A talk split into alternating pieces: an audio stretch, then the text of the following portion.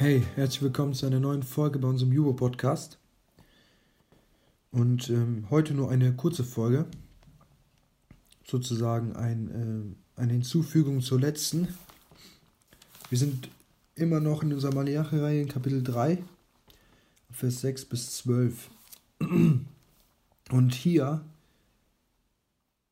sagt Gott nochmal, nein, ich der Herr, ich habe mich nicht geändert. Aber ihr Söhne Jakob, ihr habt mich, ihr habt nicht aufgehört. Ihr habt nicht aufgehört mit euren Sünden. Ihr hört nicht auf. Und ihr hört nicht auf. Also ihr habt aufgehört, euch zu verändern. Und ihr hört nicht auf, in euren alten Gewohnheiten zu bleiben, in euren Sünden. Und seht ihr nicht, dass ich Gott gleich bleibe? Und ich werde das nie unterstützen, was ihr macht. Und weil ich treu bin, dann muss ich richten. Denn ich bleibe gleich. Ich hasse Sünde immer noch. Und Gott zeigt ihnen hier in diesem Abschnitt, Leute, ich möchte euer ganzes Leben, ich möchte eure ganze Hingabe, ich möchte euer ganzes Herz. Und das soll sich in allem zeigen.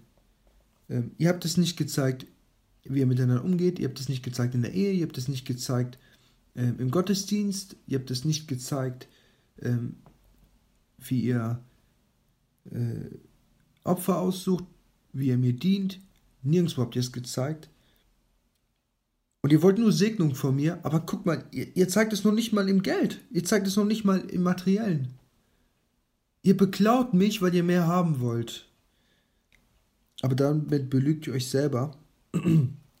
Denn äh, es, es war so, 5. Mose 28, Vers 8 sagt uns, dass, dass das Volk Israel, ähm, dass das Gesetz immer mit einem Segen verbunden war oder mit einem Fluch. Und, und Gott sagte in diesem Abschnitt, 5. Mose 28, Vers 8, wer reichlich geben wird, der wird Segen empfangen. Und äh, wir lesen hier in Vers 11 von einem Fresser, wahrscheinlich war es ein, also es war eine Heuschreckenart, und, und Gott zeigt ihnen, ihr beraubt mich und ihr denkt, ich sehe das nicht und ihr wollt mir nichts abgeben, ihr gebt mir nicht das, was mir zusteht, dann werde ich euch wegnehmen, dann werde ich es euch wegnehmen. Ihr werdet nicht im Überfluss leben äh, mit so einer Herzenshaltung. Und ähm, ja, und darin zeigt sich auch unser Herz. Ist es wirklich verändert? Oder werden wir Christen und leben immer noch für uns zu unserem Vorteil? Werden wir Christen vielleicht, weil wir denken, dann werden wir reich, dann werden wir Geld haben, dann werden wir Wohlstand haben, dann werden wir ein sicheres Haus haben, es kann ja so vieles sein, aber werden wir deswegen Christen? Oder denken wir, ähm, ich werde Christ, obwohl ich das alles verlieren kann?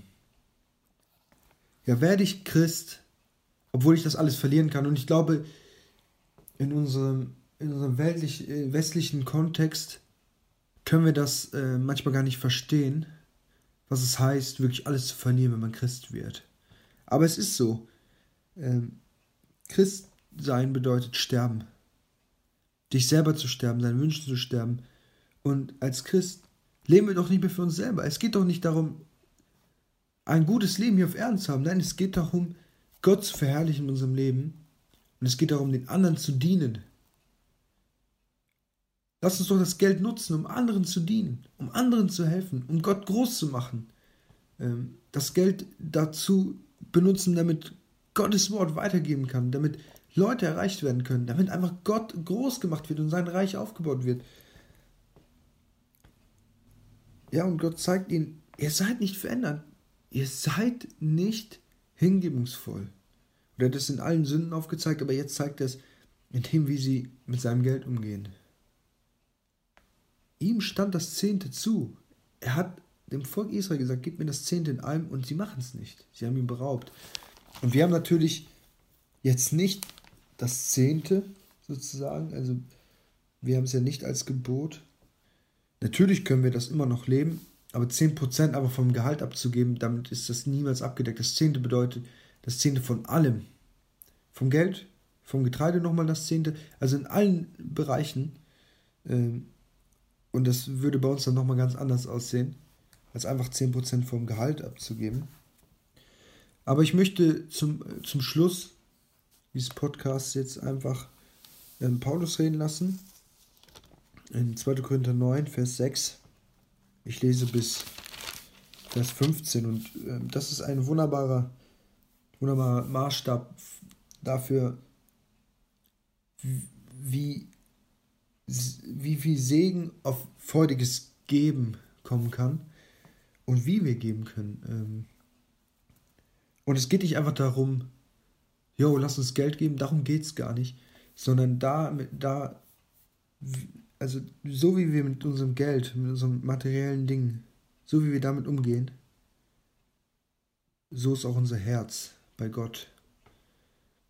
So wie wir mit unseren Sünden umgehen, mit unserem Leben, mit unserem Gottesdienst, alles, aber auch das Materielle, das zeigt, inwiefern wir wirklich hingebungsvoll für Gott leben und inwiefern unser Herz wirklich bei ihm ist. Weil Gott möchte unser ganzes Herz. Er möchte nicht nur 20% unseres Lebens oder nur 80%, er möchte unser ganzes Herz. Ja, ich lese. Dies aber sage ich, wer sparsam sät, wird auch sparsam ernten. Und wer segensreich sät, wird auch segensreich ernten. Jeder gebe, wie er sich in seinem Herzen vorgenommen hat, nicht mit Verdruss oder aus Zwang, denn einen fröhlichen Geber liebt Gott. Gott aber vermag euch jede Gnade überreichlich zu geben, damit ihr ihn in allem alle Zeit alle Genüge habt. Und überreich seid zu jedem guten Werk, wie geschrieben steht, er hat ausgestreut, er hat den Armen gegeben, seine Gerechtigkeit bleibt in Ewigkeit. Der aber Samen darreicht, dem Seemann und Brot zur Speise, wird eure Saat darreichen und mehren und die Früchte eurer Gerechtigkeit wachsen lassen. Und ihr werdet in allem reich gemacht zu aller Aufrichtigkeit im Gebe Geben. Durch uns, Danksagung Gott gegenüber bewirkt. Denn die Besorgung dieses, dieser, dieses Dienstes füllt nicht nur den Mangel der Heiligen aus, sondern ist auch überreich durch viele Danksagungen zu Gott. Denn infolge der Bewährung dieses Dienstes verherrlichen sie Gott wegen des Gehorsams eures Bekenntnisses zum Evangelium Christi und wegen der Lauterkeit der Gemeinschaft mit ihnen und mit allen.